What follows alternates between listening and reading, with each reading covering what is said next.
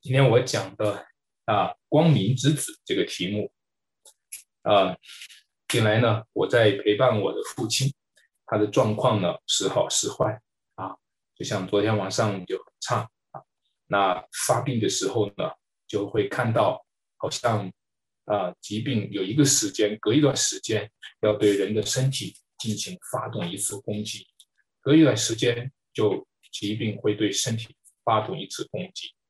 而这个频率呢，它有点像我们每一个人，我们都是有罪的人，我们的罪也在我们身上发作，就像我们发脾气，就像我们暴躁，就是我们的罪有一段时间对我们的灵魂会发动罪和死，包括疾病，其实你放在一起去看的时候，就会发现，人虽然是生在这个世界上，啊，罪和死总会向我们的灵魂发动。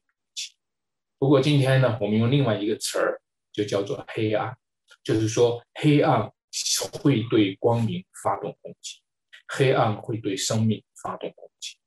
我们出生在一个逼迫的环境里面，我们会换看到这个环境给我们一种黑夜的感觉，感觉到这个世道很黑暗。这种世道黑暗的，有时候叫我们喘不过气来，黑暗的叫我们窒息。啊，黑暗的叫我们的信心软弱，弟兄姐妹们。但是呢，今天我们讲的这段圣经讲到了我们是光明之子，讲到了说圣经说到我们的主他是光明的，我们的天赋他是光明的。当初上帝创造天地，神说要有光，就有了光。这不仅仅是在创造一种物理上的光，其实这是在。向这个世界宣告一种审判的光和一种光和真理的光，弟兄姐妹们，你知道吗？上帝的那个最明亮的光，那个最明亮的焦点的光，就是上帝的儿子耶稣基督到这个世界上来。他就像早晨的那个启明星，他就像那个晨星一样。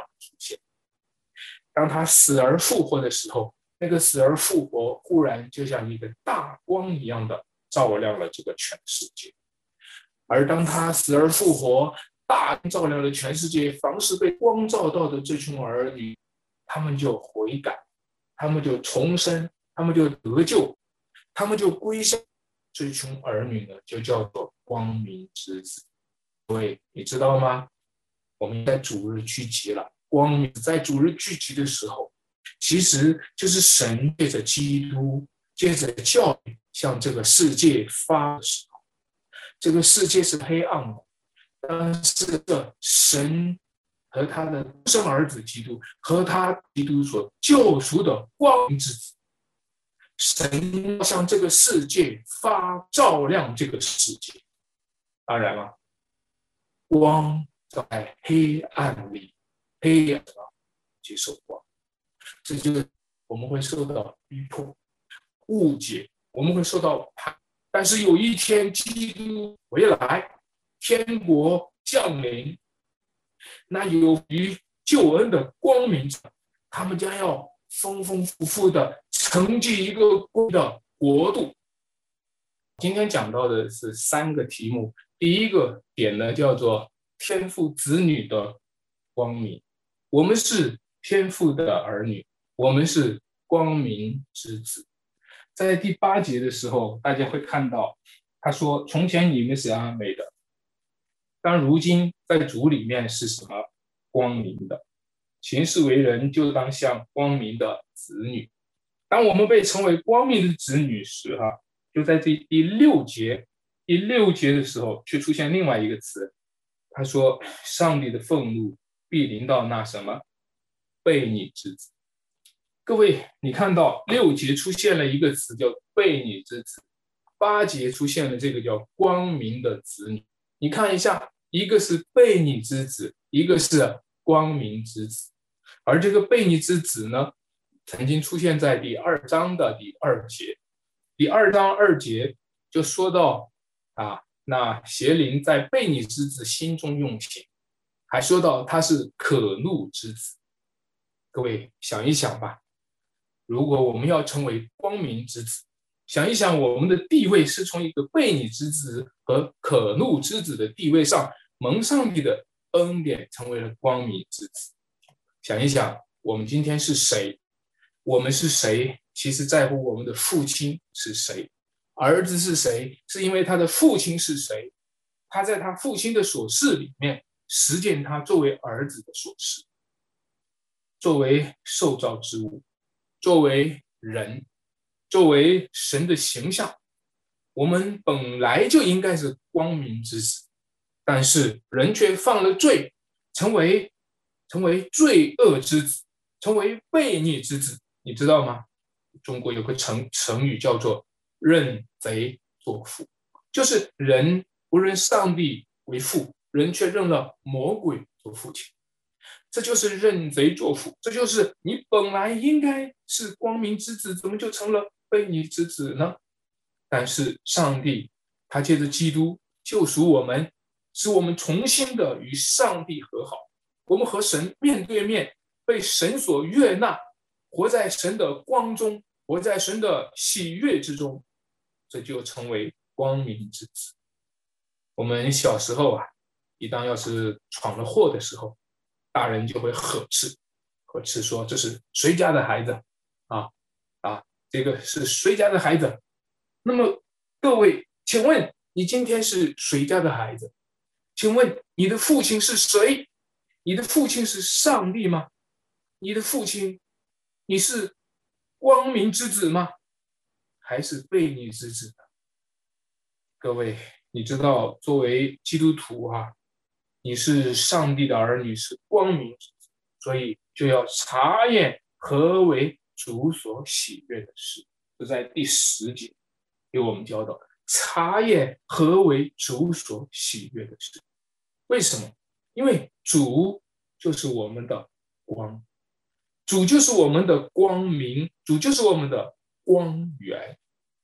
如果我们作为一个儿子，我们该怎么样做一个光明之子？我们就要问我们的父，他是怎么做一个光明的父亲？神就是光，在他毫无黑暗。他差遣他的独生子基督降世为人，他差遣耶稣基督来到这个世界上。所以耶稣说：“我是世界的光，跟从我的就不在黑暗里走。”当耶稣从死而复活的时候，那跟从着耶稣背十字架的人，那跟从着耶稣同死同复活的人。他们就不在黑暗里走，他们就得着那生命的光。他被高举在天父的右边，他是一位成功的、成功的成了救赎大功的光明之子。不像我们是失败的，我们常常失败。我们其实做光明之子做的挺失败。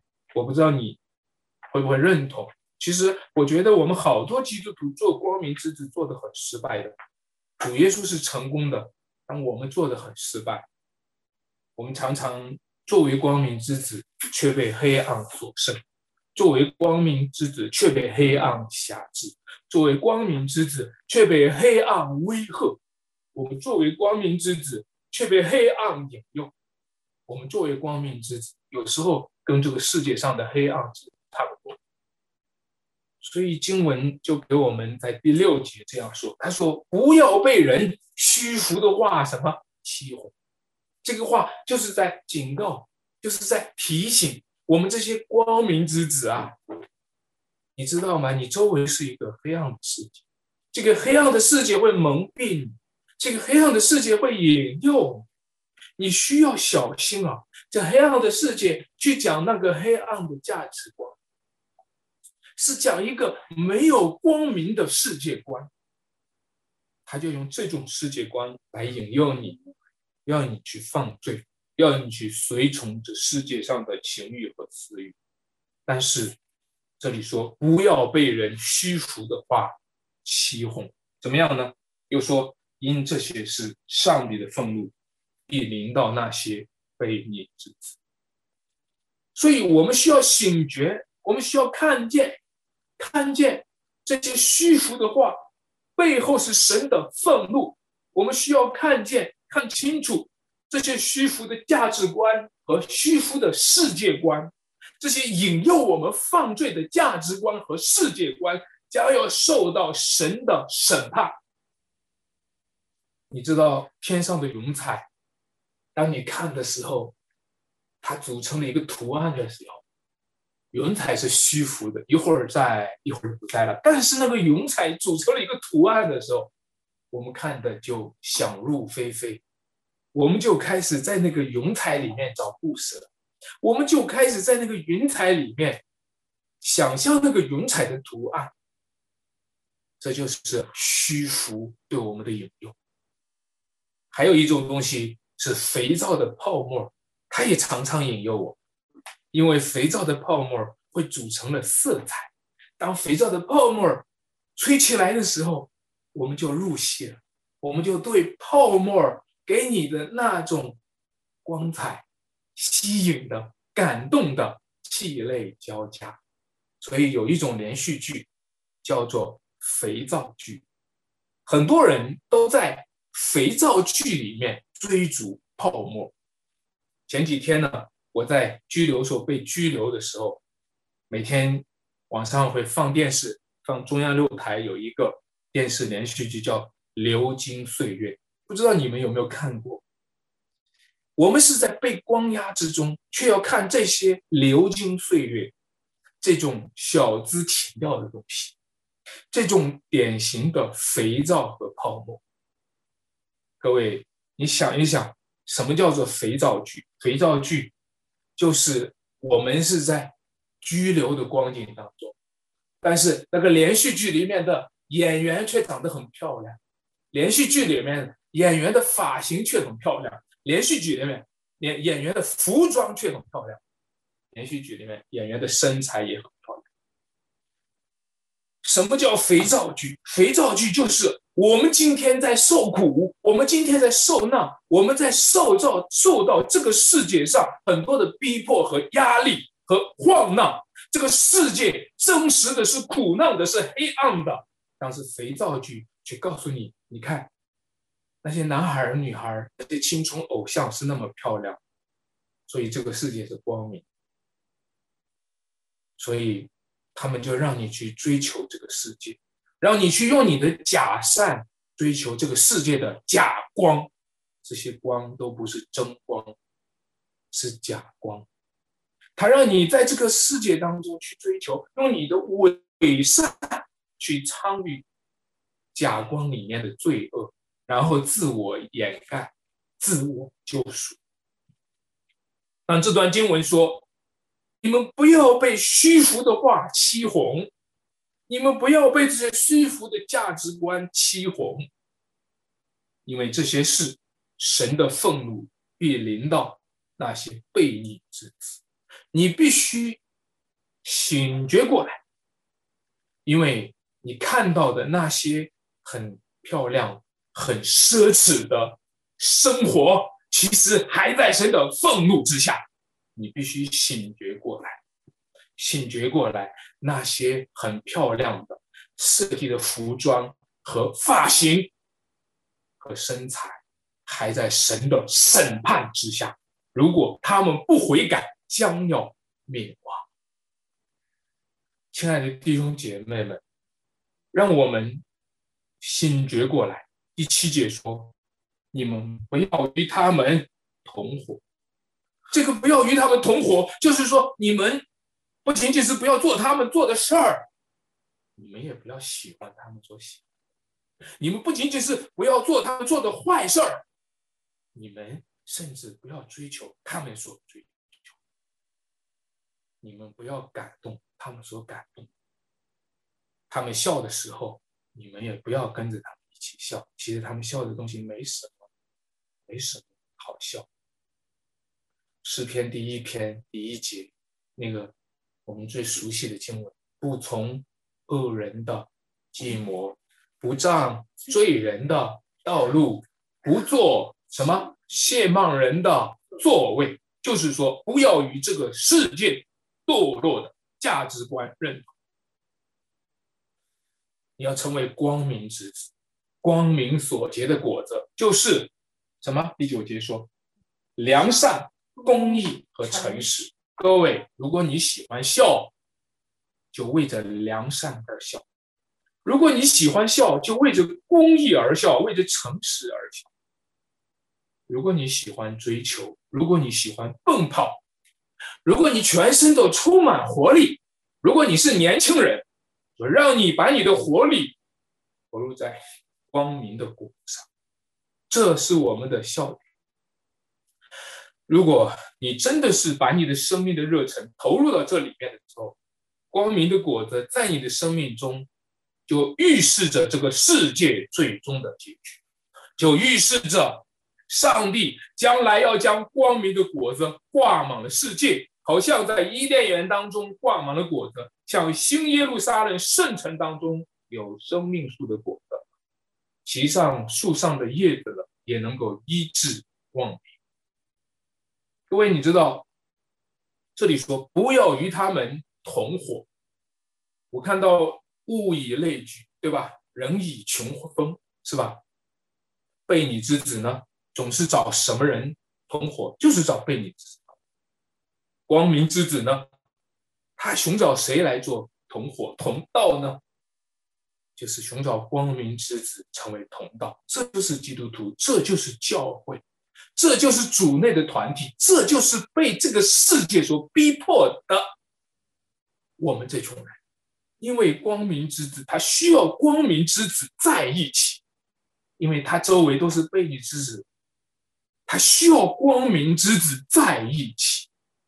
但是我常常很遗憾，很多的基督徒他并不找光明之子。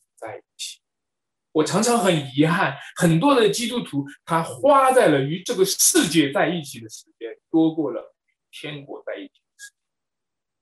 他花在了与与那些悖逆之子、那些人在一起的时间，多过了和光明之子在一起的时间。我看到太多的基督徒之所以很软弱，之所以很失败，就是作为基督徒，却必须。无力感的 活在这个世界上，无力感的活在这个世界上，无力感的认同被你自己，无力感的被那个虚浮的话所欺负。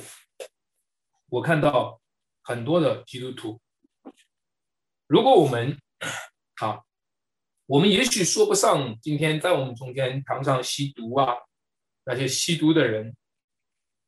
他们为什么会染上毒瘾呢？因为他的圈子是这样。一当他的圈子里面有这样的人，各位，你的圈子里面有了吸毒人，你就要小心了，因为你很容易会被你的圈子影响。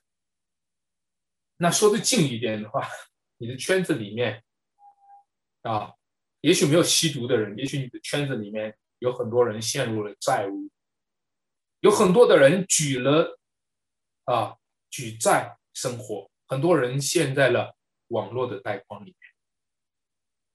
各位，很悲哀的是，今天基督徒的圈子里面也是这样。我说这个话，并不是为了要当事人感觉难堪，我并不是要为在我们中间的弟兄姐妹们，你们如果有债务，你们如果陷到了网贷当中，你们已经很难了，我还要在讲台上再批评你们，我不是这个意思。我知道大家很不容。但是我要告诉大家说，基督徒的圈子一直没有成为生命的共，一直没有成为神的心意当中的那个基督的身体。你知道吗？我们职堂建立教会是多么的难，你知道吗？我们职堂建立教会来建立一次次的主日崇拜都这么难，本来就够难了。我们我们想要我们想要。想要成为一个生命共同体，让这个圈子里面的人感受到一个天国在我们中间的这样的一个圈子是多么的艰难，再加上这个逼迫的环境更难，对不对？魔鬼呢，他就是要拦阻这种生命共同体，他就是要拦阻这种基督徒的圈子，他就是要故意把基督徒圈子搞成外邦人圈子，没啥区别。基督徒圈子和外邦人圈圈子没啥区别，导致很多的基督徒作为光明之子，却被黑暗的处境所控，被虚浮的话所欺哄。弟兄姐妹们，光明之子啊，你应该结出来的果子是良善、公义、诚实，巴不得在我们中间，在这间教会的弟兄姐妹们中间，能够有更多的人结出果子来，良善、公义、诚实。但是很多人呢，在这个世界上，他们找这个果子的时候，并不是结出光明的果子，他们把它诉诸于黑暗。什么意思呢？你知道为什么我很善良吗？你知道为为什么我很善良？因为我很害怕黑暗。你知道我为什么要为什么要诚实吗？因为因为敢不诚实吗？不诚实被人家黑暗收拾的服服帖帖。你知道我为什么要公义吗？因为你不公义的话，道德主义已经绑架了你。你不公义的话，别人会对你说三道四。各位，你知道吗？今天很多人追求公义、良善、诚实，他们并不是诉诸于光明，而是诉诸于黑暗。他们诉诸于黑暗的力量，威胁着他，让他成为这样子。其实，光明之子不是这么来的，光明之子的果实不是这么个结法。光明之子的果实，唯一的原因，唯一的根，就是我们的天赋是光明的，我们的上帝是光明的，在在他毫无黑暗，我们。爱慕他的光，我们羡慕他的光，我们喜欢在他的光中生活，我们喜欢被他光照，我们喜欢在光中与他相交，我们羡慕和他在一起。但是我们是罪人，我们一犯了罪，发现我们就不在了；我们一犯罪，就发现我们和神不能同在了，他也不在我们旁边了，我们就很着急，就不配，是吧？我们不配做他的儿子。但是神的独生子。耶稣基督代替了我，代替了我，他救我脱离黑暗权势，带我进入光明。我们是天父的儿女，我们是光明的子女，我们是神的儿女，这是光明的事。好像我是我爸的儿子，这是光明的事。啊，我们是基督徒，我们是基督用血买出的教会。我们彼此是弟兄姐妹，这是光明的事。你你和他是不是弟兄姐妹啊？啊，你们这些人是不是在一起聚会了？啊，非法聚会？不，我们是光明。我们是神的儿女，是光。我们是主耶稣用宝血买赎的教会。我们彼此是弟兄姐妹，是光明的。我们不需要把灯放在楼底下，神就是我们的光。基督就是这世界的光。凡是在基督里面的儿女，照着主所喜悦的去行，他就如明光照耀。虽然我们会经历黑暗的侵扰，但是一人的道好像黎明的光，越照越明，直到日。我讲第二个点，显明黑暗的光照。各位，你知道，作为光明之子，你有一个任务，这个任务就是结出果子来，结出光明的果子来。作为光明之子，你的任务就是把上帝的光引到你的生活中，把神的光引到你生命当中，然后引到你行使为人的层层面面。所以，基督徒要学会生活，弟兄姐妹们要学会。生活，我不知道大家有多少人今天还不会生活。其实我就不会生活，直到现在都在学习生活。我们要学会生活，怎么生活呢？生活不就是那么回事儿吗？不就是吃喝拉撒？不，你要学会带着光明去生活，你要学会带着使命去生活，你要学会让每一次的生活在层层面面上。能够输送光明过去，借着层层面面面输送光明给这个世界。当你把光要带给世界的时候，你是光明之子，对吧？你们是世上的光。你知道最有挑战的就是这个世界是黑暗，你是作为世界的光，但是这个世界是黑暗的。当你把光照在世界上的时候，这世界不喜欢你，讨厌你，世界要逼迫你。然后呢，看到吗？你光明和黑暗就形成了一个对垒和冲突。而在这里有一个经文呢，蛮挑战我们的第十一节啊，第十一节，这十一节，那那暗昧无益的事，不要与人同行，啊责备行这事的人。这里说，这个很挑战我们，就是暧昧无意的事，不要与人同行。这个话还可以，对吧？到后面那个，道要什么？责备行这事的人。你。你想一想，前面我不和他在一起就可以了，你还要责备他，这不是很危险吗？这很危险，这样必然会带来光明和黑暗的冲突。我们就是一点点的光，想一想我们多么卑微，多么弱小，我们就是一根小小的蜡烛。当我们把自己点着的时候，你知道吗？黑暗会想要吞灭我们。全世界的黑暗将要围剿我们，你知道吗？当你去逼，当你去责备黑暗的时候，责备行这事的人，这人能不恨你吗？他会带着他的他的队伍来，想要熄灭你。弟兄姐妹们，我们在这个世界上多么的微弱啊，对不对？我们在这个世界上多么的微小啊！我们怎么能够，我们怎么能够去责备？罪恶呢？我们怎么能够去去指出、揭露这个世界的罪恶和败坏呢？我们我们看看这黑暗的现实吧，现实就是现实，对不对？人是很现实的，是不是？好像现实就等于一切的真实，是不是？我们怎么能够去责备罪恶呢？除非，除非光明照亮我们的眼睛，除非。光明叫我们看见一个更大的格局，就是起初神创造天地，地是空虚红洞，渊面黑暗。神说要有光，就有了光。然后神把光和暗分开了，有晚上，有早晨，这是第一日。哦，你看到这个格局以后，你再看当初耶稣被钉十字架的时候，遍地都黑暗了。整个受造的世界都绝望，在那一刻当中，连生命的主都被杀了，连神的儿子都被杀了。这个世界多么的黑暗！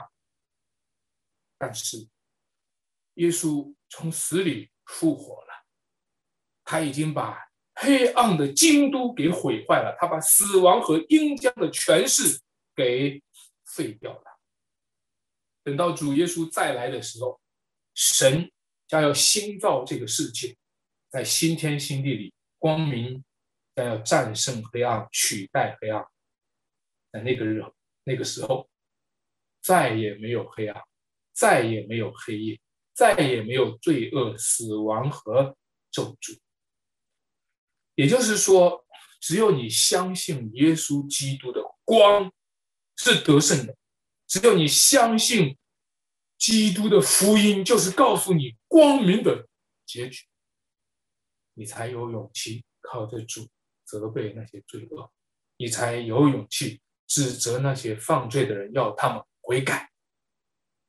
你说，哎，祷告一尺，魔高一丈，谁能改变这个世界呢？又谁能改变呢？我就发现很多基督徒都相信上帝，但是在这一点上不相信上帝。很多基督徒都相信上帝，但是在黑暗的现实之下，更相信黑暗的现实。洪水泛滥的时候，耶和华作者为王，上帝始终是得胜的。在这一段经文里面，他给我们呈现了一个证据。大家可以和我一起读十二节，十二节。因为他们暗中所行的，就是提起来也是可喜的。对，你知道吗？上帝终必得胜。他给我们呈现了一个证据，这个证据是神、上帝得胜的证据。这个证据就是他们暗中所行的，就是提起来也是是。你不要看那个人说啊，黑暗有多了不起。今天有很多的人说啊，这个世界就是黑暗的，呃，可是他们暗中所行的事，提起来也是可耻。你知道什么叫可耻吗？可耻就是一个人在暗昧当中，他的良心就会审判他，他的良心就会定他的罪。他就会感受到他自己将要受到的审判。你说某某人，人家还不是杀了人，到现在都没事儿吗？你看某某人做了坏事，你看人家的脸皮都那么厚。你说的是，主要的原因是周围的环境是黑暗的，主要的原因是周围的环境是黑暗的，脸皮才能厚起来。主要的原因是周围的环境已经构成了一个黑暗的场景。人才能够做这些坏事，都没事儿。当只要光一出现，任何时候只要光一出现，它的可耻出现。任何时候只要光出现，尤其是注意，尤其是真光出现，假光出现了不不不起作用，假光出现了无所谓的，他的脸皮就更厚。真光一出现，羞耻。会在良心里做见证，你将要受到审判。各位，你作为基督徒，可能低估了你作为基督徒的地位是光明之子；你作为基督徒，可能低估了你作为基督徒身上带着上帝的光。好像以扫低估了他那个长子的，好像摩西当他从西奈山上下来的时候。他的脸上带着神的荣光，但他自己却不知道。各位亲爱的弟兄姐妹，你可能低估了你自己作为光明之子的地位。如果你不软弱、不跌倒，如果你不要和世界活稀泥，如果你不要把你的光和世界的黑黑暗活稀泥，活来活去就变成活成灰色的。好多基督徒都活成灰色人生了，你们看看，好多基督徒已经失去了那种纯粹的光和决然的光明，好多基督徒都已经开和世界开始做交易，活泥活泥，活成黑色的、灰色的。只要你不轻看你的长子的名分，不轻看你作为光明之子的位分，你知道吗？在你出现的时候，上帝的光。将要一起出现，黑暗将要感到羞愧，罪人的良心将要开始觉醒。他发现他的罪是可耻。各位，你知道吗？你的存在是代表着光而存在。说安传道，别别说了，我我不我不想让我自己成为一个我的存在，让人家就感觉到很不自在。啊，你你别说了，我们这群人怎么就那么？惹人，就是说显眼呢。我们这群人为什么就我们出现就让人家感觉很不舒服，让人家恨得我们咬牙切齿呢？坦诚的说，我们不是为了让人家不舒服，我们不是为人家让让人家感觉到故意的给人家制造一些不舒服。你知道，光照在黑暗里可能会让黑暗不自在，但是黑暗需要光。我们履行的是一个光明之子的职分和位分，这是我们作为光明之子的基本职能。因为光什么时候在，黑暗中就有希望；光如果不在了，黑暗就没有希望。光什么时候在，黑暗中的灵魂就可能醒过来。你觉得？黑暗中的灵魂醒过来，这是个小事儿吗？这是个简单的事儿？不，这个事儿是连于基督复活的一件事情。光什么时候在？如果我们作为基督徒，我们还像我们的天赋，我们的天赋是光，我们也是光。你知道吗？那睡着的人将要醒过来，这就是第十四节那句话。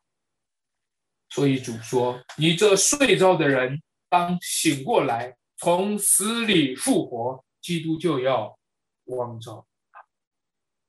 各位，我们是一群在这个世界上用光照黑暗，来叫醒那些睡着的人，分享那耶稣基督复活生命的那种光。当然了，有时候你叫不醒别人，对不对？有时候你不当叫不醒别人，你自己还搞得昏昏欲睡。有时候你叫不醒别人，你自己都想躺下睡觉。求主怜悯我，求主保守我，求主使我们坚定在这个位置上。有人说一句话，他说：“啊，这句话对我们来说是蛮沮丧。”他说：“你永远也叫不醒一个装睡的人。”但我想，为什么叫不醒呢？为什么叫不醒一个装睡的人呢？有两个原因吧。第一个原因就是，你的光是假光，他的黑暗是真黑暗，你永远都叫不醒那个装睡的人。你的光想要照那个黑暗，但是你是假光，却照一个真黑暗，那个黑暗只要继续蒙混下去。就蒙混过关了，因为你的假光根本照不了真光。第二个原因就是我说那些黑暗的人真够黑暗，他们对黑暗的信仰真够执着。就算真光照他的时候，他仍然要装睡下去；就算真光照他的时候，他仍然要装下去。他是如此深深的相信黑暗的那个信仰。但是基督徒。却是如此的不够对真光有信仰，你看到吗？黑暗之子那么相信黑暗，光明之子那么不相信光明，这就是我们可怜的一个状况。但是主是世界的光，那光是真光，那真光如果遇到真黑暗的时候，你记得在圣经说了，它显现的时候。势如烧着的火炉，凡狂傲的和行恶的，必如碎秸，在那日必被烧尽。各位，让我们信耶和华是我们的光，耶和华是我们的保障。让我们相信，让我们把我们的信心投靠在那真光那。我们讲第一。三个点，第三个点叫把握每天的光阴啊！大家在经文里面从十五节往下看的时候，看到一些生活上的教导，是吧？而且这个教导呢，你们要谨慎行事，不要像愚昧人，当像智慧人。第十六节说要什么？爱惜光阴，你知道吗？活在上帝的光中，就必爱惜光阴。一个不爱惜光阴的人，主要是因为他不是活在神的光中，他不是光明之子，当然就不爱光阴了。黑暗之子就爱睡觉嘛，对吧？黑暗之子就就爱酒醉嘛，黑暗之子他就喜欢黑夜来嘛，他就喜欢黑夜不要走嘛。但是。光明之子呢，他们就会珍惜光阴，他们就行事为人好像行在白昼，所以他们就是明白人，他们就不会做糊涂人，他们明白上帝的旨意，像智慧人那样谨慎行事，又被圣灵充满，敬畏基督，彼此顺服，这样的人就是光明之子。他一定是爱惜光阴的，但是你看那个十六节后半句哈，有爱惜光阴，后面说，因为什么？因为现今的世代邪恶。你们能理解他的逻辑关系吗？我读到这儿有点有点在想，因为现今的世代邪恶，所以要爱惜光阴吗？那？让我这样理解好不好？现今的时代邪恶，所以瞎混吧。哎，这是好多人的想法呀。现今的时代邪恶，所以放纵吧。现今的时代邪恶，所以浪费吧。你看到吗？这个世界的现今的时代邪恶，这这个世界都知道啊。各位，你看到没有？很多人因为现今的时代邪恶，所以醉酒吧、荒宴吧、浪费时间吧。为什么？为什么在这里说现今的时代邪恶有爱情？让我告诉你，黑暗之子的逻辑就是世界很黑暗，所以我们黑暗。但只有光明之子，他看到世界很黑暗，所以我们要更加的光明。世界很黑暗，现今的世代邪恶，我们要与时间赛跑，我们要与现今的世代去赛跑。我们要与世代的邪恶去赛跑，我们要与这世界的邪恶去征战。光明之子才能够有这个逻辑。智慧人一定是爱惜光阴的，智慧人一定是越黑暗越争取光阴的。逼迫的黄金家具的时候，就让我们越发珍惜时间，就让我们越发把握成长。你知道，我们常说一句话，叫做“一寸光阴一寸金，寸金难买寸光阴”，对吧？但是很多人有时候，我们并不觉得一寸光阴是一寸金啊，我们觉得时间是多的没处打。对不对？我们在挥霍时间的时候，觉得时间毫无价值，哪儿体现出一寸光阴一寸金来你说寸金难买寸光阴，你说是哦，我现在已经老了，现在回也回不去哦，这个我认同。但是我反过来问一问，我想用寸光阴买寸金的话，如果寸金买不回寸光阴，那我现在就用我现在这一寸光阴买个一寸金，能不能给我买来？能吗？在哪儿就能够兑换了它？就像你今天你手里面有很多的东西，有很多的这个奇珍异宝，但是你找不到那个当铺，你找不到银行，你找不到兑换的地方，对不对？在哪儿就能够兑换那一寸光阴，能够变成一寸金呢？让我告诉你，就是在。活在光明中才能对话，在黑暗中你永远对话。活在光明中，一寸光阴就是一寸金。活在光明中，活在上帝的真光之下，活在基督的真光之下，一寸光阴就是一寸金。活在耶稣基督的复活之光照下，活在耶稣基督的再来的光照下。你知道日子是怎么计算的吗？今天的日子是怎么计算的？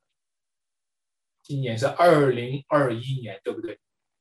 就是把这个日子放在了主耶稣的日子的光之下，因为主耶稣来到这个世界上降生已经是二零二二零二一年，就是说我们把我们这个年代放在了主的光照之下去理解。那我今天再讲另外一个光照，就是不仅是主后多少年啊，还有主回来之前多少。我们要看今天这个时代是主回来之前多少年，这个叫主来日子的倒计时。我们需要把我们放在主来日子的倒计时里面，抓紧时间的成长，抓紧时间的为主活。前段时间，在那个拘留所里面，那个时间就变得变得慢。弟兄姐妹们，我们的生命当中哈，可能某一些时间都会变得慢，但是只要你把这些时间都放在主回来之前的倒计时里，你就会发现这些时间能够兑换价值。你只要把这些时间放在主的日子的光照下。这些时间就能够兑换生命的成长，就能够兑换生命的光冕。等到主来的时候，必有公义的冠冕为我们存留。在现今世代的邪恶里，很多人都醉生梦死。如果人活在黑暗里面，活一天放一天。如果人活在黑暗里面，现今的时代邪恶，活一寸光阴就有一寸邪恶。弟兄姐妹们，如果活在黑暗，活的时间算什么？那些时间不过是罪恶的记录。所以在酒醉、在沉睡当中，你活多少日子，就是记录多少罪。在酒醉和沉睡当中活多少日子，就是活多少。黑夜，所有的生命都是黑夜，都是黑暗，都是浪费。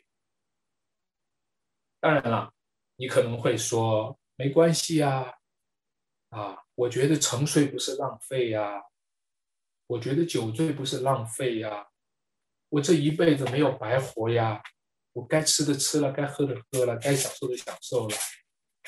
看你们基督徒活得苦巴巴的，你看你们基督徒也不能。抽烟又不能喝酒，还需要谨慎行事，这是不是活得太累？让我回应，告诉你，所有的酒醉，所有的放荡，它是一种伪造的圣灵充满，你知道吗？你没有圣灵充满，你就寻找一些酒醉来服，因为你没有圣灵，你活得与圣灵。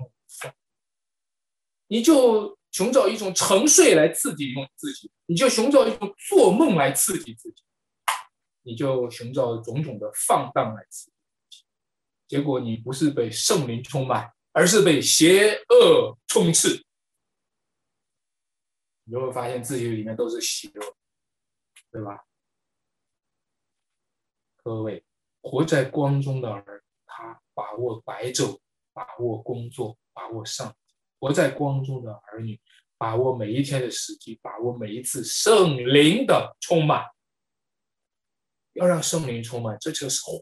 什么叫活？圣灵充满才叫活，圣灵充满才体现活。花更多的时间去祷告，去敬拜上帝，用诗章、颂词、灵歌彼此对说，口唱心和赞美主。这个被圣灵充满，更多圣灵充满。就更多的体现生命。当然了，对于黑暗之子，就说啊，那太浪费时间了，没时间去聚会，太浪费时间了。看你们教会里面谁充满，你你们是喝醉了。各位喝醉了的人说你喝醉了。哎，看你们宗教是精神鸦片，是中毒太深。各位中毒太深的人说你中毒太深，这就是一个颠倒。自以为是的人都中了自己的诡计，自以为是的人都被自己迷惑，自以为是的人活在黑暗当中，就被自己的黑暗所蒙蔽，继续的醉生梦死，继续的堕落至死，到最后果子结出来，秋天到就果子结出来了，对不对？苹果也结出来了，梨也结出来了，经济纪律也结出来了，是不是？好果子也结出来了，坏果子也结出来。这个时候，大家才看清楚，那圣灵充满的人和酒醉的人，他的区别是什么？只有圣灵充满的人，他才不会追求那种酒醉和放荡、自我陶醉的满足，被种种的邪恶所充斥。只有圣灵充满的人，他才体现了生命原初的受造意，还有被上帝救赎的终极。他们在争光的照耀里面，喜乐的歌唱，赞美我们的救主，而且敬畏上帝，敬畏基督，彼此颂赞。事实上，智慧人他的生活就是圣灵充满着，就是上帝同在的生活。什么时候你是智慧人？神与你同在，你就是智慧。圣灵在你心中随时的引导，这就是智慧。在喜乐和感恩当中，他遵行神的旨意，践行。我们作为光明之子的生活，在一个黑暗的时代里面，我们还能够有主的教会传讲主的福音，这是天国在向世界发光，这是神借着基督的福音向这个世界发出慈悲怜，这是上帝的公义向人间的罪恶昭告天下，说要弃暗投明，要悔改。归向基督，免得我们落在他的审判之下。主说：“你这睡着的人，醒过来吧，从死里复活吧。基督要光照你，他审判的光快临到了。但是在审判的光来到之前，他预备了救恩的光，他让你这时候醒过来，及早悔改，免得将来才醒过来却悔之晚矣。你这时候承认自己是黑暗，及早的与主的光和好。”就免得将来哀哭切齿，在主的光中羞愧的无地自容。好吧，好吧，只好丢在黑暗，永永远远，永永远远在。求主保守，求主拯救，求主施显。我们一起来祷告。主啊，感谢你，因为你是那位世界的真光。我们在这个世界上。一直没机会遇到真光，遇到了物理的光，不管是日光、月光、灯光，我们遇到了假光。我们看到人长得漂亮，就觉得这是光；我们看到别人有钱，开着豪车，住着豪宅，这就这是光。我们觉得那个人有学识、有学位、有学问，能够出国，这就是光。但我们一直没有机会遇到真光，主啊，你是世界的光，你是真光，照亮一切生在世上。主啊，你的生命就是人的光。我们带着这羡慕，我们来到你面前，我们恳求你光照我们，使我们悔改，觉醒自己的黑暗，好让我们彻底的被光照，成为光明之子，向这个世界见证。神的荣耀，求你怜悯我们，因为尤其是在这个黑暗的世界，求你加给我们力量。尤其是今天我们面对着许多黑暗，要穷起而攻之来围剿我们的时候，求你加给我们力量，让我们可以靠住刚强，站立得稳。求你与我们同在，我们这样祷告，奉主耶稣基督得胜的名求，阿门。